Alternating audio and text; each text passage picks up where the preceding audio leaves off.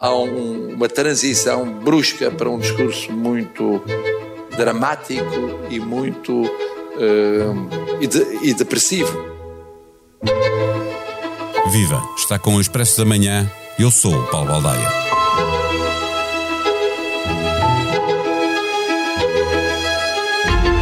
Marcelo Rebelo de Sousa pediu ao governo que antecipasse o cenário macroeconómico para 2023 porque o que aí vem é mau. António Costa não respondeu de imediato, Marcelo insistiu mais duas ou três vezes e Costa lá acabou por dizer que o cenário será conhecido no dia 10 de outubro. Isso foi a semana passada. Esta semana, o Presidente da República mostrou-se preocupado com a intervenção de Christine Lagarde teme que este travar às quatro rodas, a expressão presidencial, possa acabar por ser uma transição brusca para um discurso muito dramático e depressivo, depois de uma fase marcada pela vontade de criar confiança. Há muito que se sabe que a inflação está para durar e que para a combater é preciso subir muito as taxas de juros dos bancos centrais e que essa subida acabará por contribuir para um arrefecimento da economia que pode mesmo terminar numa recessão.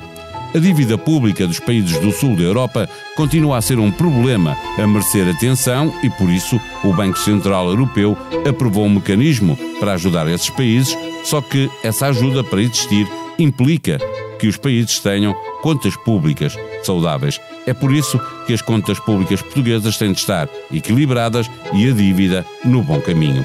O entusiasmo pelo excedente orçamental de 2,3 mil milhões de euros não leva em linha de conta que o país gasta anualmente, só em juros, o triplo desse valor. E que com este excedente, mesmo que não nos cobrassem juros, demoraríamos mais de 100 anos a pagar a dívida pública. Para percebermos que caminho temos de seguir, partimos à conversa com Miguel Lebre de Freitas, professor da nova SBE. O Expresso da Manhã tem o patrocínio do AGE. Abra uma conta AGE Júnior e ganhe uma tela Dreambooks personalizada. Conta até aos 12 anos e mínimo de abertura de 25 euros. Adesões até 31 de outubro de 2022. Saiba mais em bpiage.pt. Banco BPI SA. Registado junto do Banco de Portugal sob o número 10. Viva professor Miguel Lebre de Freitas. A dívida italiana, que é a segunda mais alta da zona euro em percentagem do PIB, à frente só tem a Grécia, logo a seguir está Portugal, eh, tenderá a estar sob pressão se os mercados sentirem instabilidade política na coligação. Que consequências imediatas é que pode existir para, podem existir para a dívida portuguesa? Muito obrigado. Um, a dívida italiana naturalmente poderá estar sob pressão porque pode haver uma, uma uh, receios, alguma ansiedade relativamente ao tipo de compromissos que, eh, que o novo governo, nova, o novo governo vai ter relativamente à estabilidade da dívida. E, portanto, é natural que a dívida italiana esteja sob pressão. Relativamente ao impacto na dívida portuguesa, os mercados tendem a distinguir as, as, as dívidas, os investidores tendem a distinguir os soberanos, porque, enfim, tentam avaliar em que medida é que os diferentes soberanos estão um, comprometidos com a, a estabilização da dívida. E, portanto, e essa, e essa diferença tem-se vindo a notar, enfim, nos ildos que são diferentes para Portugal, para, para a Itália e para a Espanha. Mas, eh, uma vez dito isto, é natural que, se houver uma maior turbulência nos mercados de dívida em geral, é natural que haja um menor apetite pelo risco e, nesse contexto, a taxa de juros de Portugal suba. Portanto, isso é algo que é natural que aconteça. A implicação para a dívida em si, a implicação para a dívida em si, eh, para, o montante da dívida não é muito, nem para as despesas com juros, porque isto são, eh, estamos a falar de perturbações no mercado secundário. Isso não afeta a despesa com juro na dívida que existe já, apenas cria problemas de, de perdas patrimoniais para aqueles que são detentores da dívida já existente. Mas, naturalmente, nas novas emissões, havendo uma maior turbulência, enfim, poderia haver algum impacto nos, nos novos contratos de, de dívida Portugal vai ter que assumir. Agora, dito isto, a dívida portuguesa é uma dívida com sete anos e, portanto, existe uma grande folga e uma grande margem de manobra para acomodar perturbações temporárias como esta. Portugal não tem a melhor das maturidades, houve países que aproveitaram os últimos 10 anos para fazer, para aumentar um, a maturidade, estender as maturidades das dívidas, nomeadamente a Bélgica, por exemplo, que aumentou de 6 para 11 anos, Portugal não fez, mas mesmo assim 7 anos é uma margem relativamente confortável E, portanto, não é por causa de um pequeno episódio que a taxa de juros média da dívida portuguesa vai subir. Mas se houver uh, essa turbulência no mercado ou, ou um ataque uh, especulativo às dívidas soberanas do sul da Europa, o BCE terá forçosamente de ajudar esses países com recursos também ao TPI que criou para esse propósito? não. Quer dizer, o, o, o, há, há, muitos instrumentos e há condições diferentes. É assim, para um país, para um país recorrer ao, ao, ao, ao TPI, ao novo, ao novo mecanismo, tem que ser um, um país que tenha condições de sustentabilidade da dívida e que não tenha problemas macroeconómicos. Porque esse, esse mecanismo não é feito para resolver problemas macroeconómicos, é feito para resolver problemas de instabilidade, quando, por motivo de ansiedade a mais no mercado, eh, eh, as taxas de juros caem no mau equilíbrio e então entende-se que os governos estão a pagar por um crime que não cometeram e, nesse sentido, tem ajuda no âmbito do TPI. Portanto, mas é só para esses maus equilíbrios. Agora, se houver. Ou seja, não há condicionalidades aqui porque é preciso já ter o trabalho de casa feito. É isso que está a dizer. A condicionalidade é ter o trabalho de casa feito. Agora, se aparece um governo que diz, ah, não pago, agora não faço e vou aumentar o déficit e estou em déficit X, aí não há. O BCE não intervém porque isto não tem nada a ver com a condução da política monetária por causa do mau equilíbrio. Isto é uma situação de problemas de dívida e, nesse caso, terá que recorrer ao OMT, que é um mecanismo que já estava criado, e o, e o, e o país, se quiser ajuda, terá que ter, uh, uh, terá que fazer um programa de estabilização, como Portugal fez, quando foi do bailout, e com o apoio do FMI. Portanto, o, são, são instrumentos diferentes para situações diferentes. É natural que se Portugal for contagiado por uma, por uma, pela crise italiana, que lhe for meramente contágio, e se, é, e se o nosso governo estiver comprometido com a estabilidade da dívida pública portuguesa, e, portanto, for um bocadinho afetado por isto, poderá beneficiar do TPI. Então, olhemos exatamente para as, as finanças públicas portuguesas e para a dívida. É que há há um debate, algum entusiasmo por causa do excedente orçamental de 2,3 mil milhões de euros em Portugal. Uh, uh, e, e, e percebe-se que a oposição quer que se gaste mais dinheiro e que o governo tem, uh, tem dito que é preciso haver algum controle. Esse dinheiro utilizado para gerir a dívida, que impacto é que teria no valor dessa dívida e no serviço de dívida, pagamento de juros, etc. Portugal é um país com uma dívida elevada. Portanto, todo o esforço no sentido de estabilizar a dívida e ter, enfim, uma situação orçamental uh, prudente, todo esse esforço é louvável. E, portanto, já, já passámos a fase em que o governo dizia que para, para, para baixar o déficit era preciso aumentar, aumentar a despesa, isso já não existe. Portanto, hoje em dia, uh, o próprio governo agora fez uma, uma, uma medida que foi fazer um corte real permanente das pensões, das pensões como forma de, enfim, de, de resolver um problema eventual de, de, de instabilidade.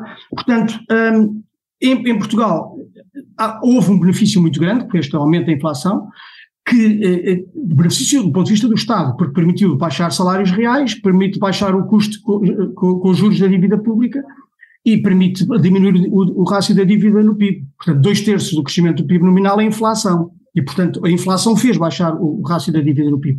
Tudo isto são bónus, one-off, que, que, aconteceram agora, eh, não vão ser repetidos, porque a partir do próximo ano depois os próprios salários vão subir e tudo mais, e, portanto, o governo tem que ser prudente, com, portanto, com, com, com, uma dívida que não, como nós temos, eh, que é das mais elevadas do mundo, toda a folga é preciso ser eh, vista com muito cuidado e, por conseguinte, claro que no contexto de inflação é preciso apoiar os, os, mais vulneráveis, as famílias mais vulneráveis. Mas o governo tem que ter, ser prudente, naturalmente, na, na, gestão das finanças públicas e julgo que está a ser bastante conservador. Então dá razão a Christine Lagarde quando ela diz que chama a atenção para o facto do Banco Central Europeu estar a travar para tentar puxar para baixo a inflação, com as subidas de, de, das taxas diretoras do, do, do, Banco Central, não é apenas o BCE que está a fazer isso, enquanto muitos governos estão com os seus apoios generalizados e, e, e a produzir efeito contrário? Sim, isso é absolutamente verdade. O ponto da, da, da Cristina Lagarde é absolutamente verdade.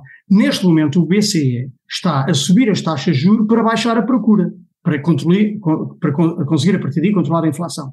Portanto, o objetivo é, é, baixar a procura. Ora, se o governo gasta dinheiro e aumenta a procura, isso significa que o BCE vai ter que subir mais as taxas de juros. Este ponto é muito importante, tanto mais, tanto mais, que os governos da Europa estão comprometidos com este PRR, onde estão, eh, querem gastar dinheiro e querem executar. Ora, neste contexto, eh, é preciso ter muito cuidado, porque do ponto de vista do empresário que recebe o dinheiro, como aquilo não custa nada, qualquer projeto é viável. Mas do ponto de vista social, quando, quando, se o Banco Central Europeu está a subir a taxa de juros para moderar a procura, qualquer dinheiro gasto público, gasto público a mais num determinado projeto com pouca utilidade, significa um custo para outro setor da economia que deixa, deixa ter o projeto viabilizado.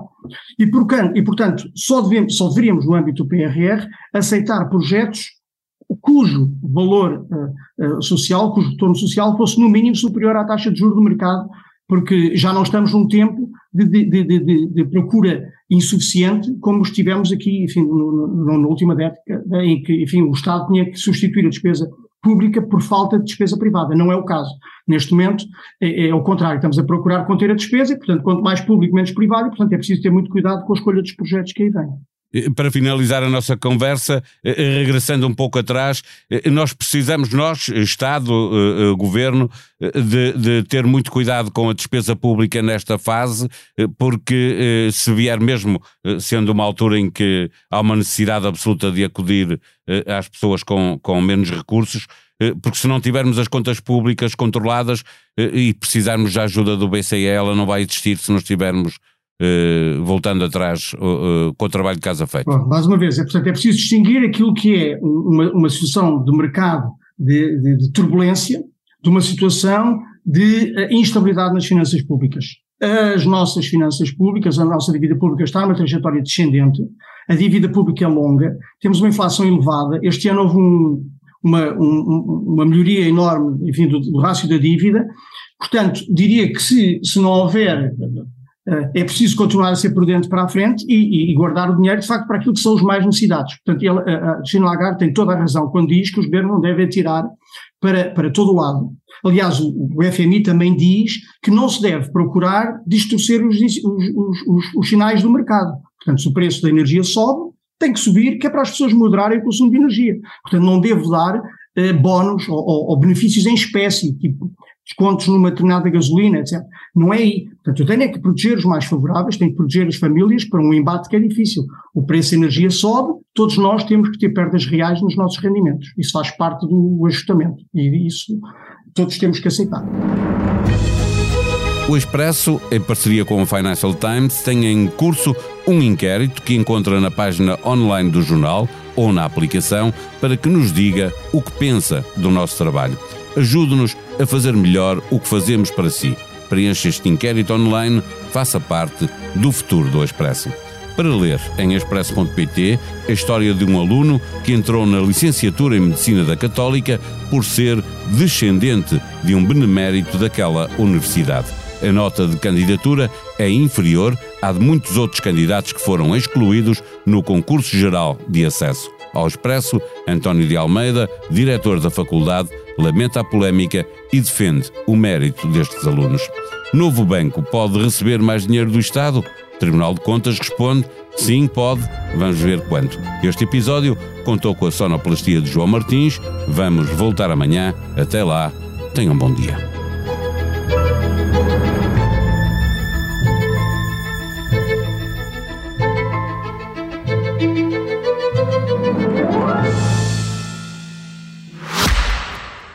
O Expresso da Manhã tem o patrocínio do AGE. Abra uma conta AGE Júnior e ganhe uma tela Dreambooks personalizada. Conta até aos 12 anos e mínimo de abertura de 25 euros. Adesões até 31 de outubro de 2022. Saiba mais em bpiage.pt. Banco BPI SA. Registrado junto do Banco de Portugal sob o número 10.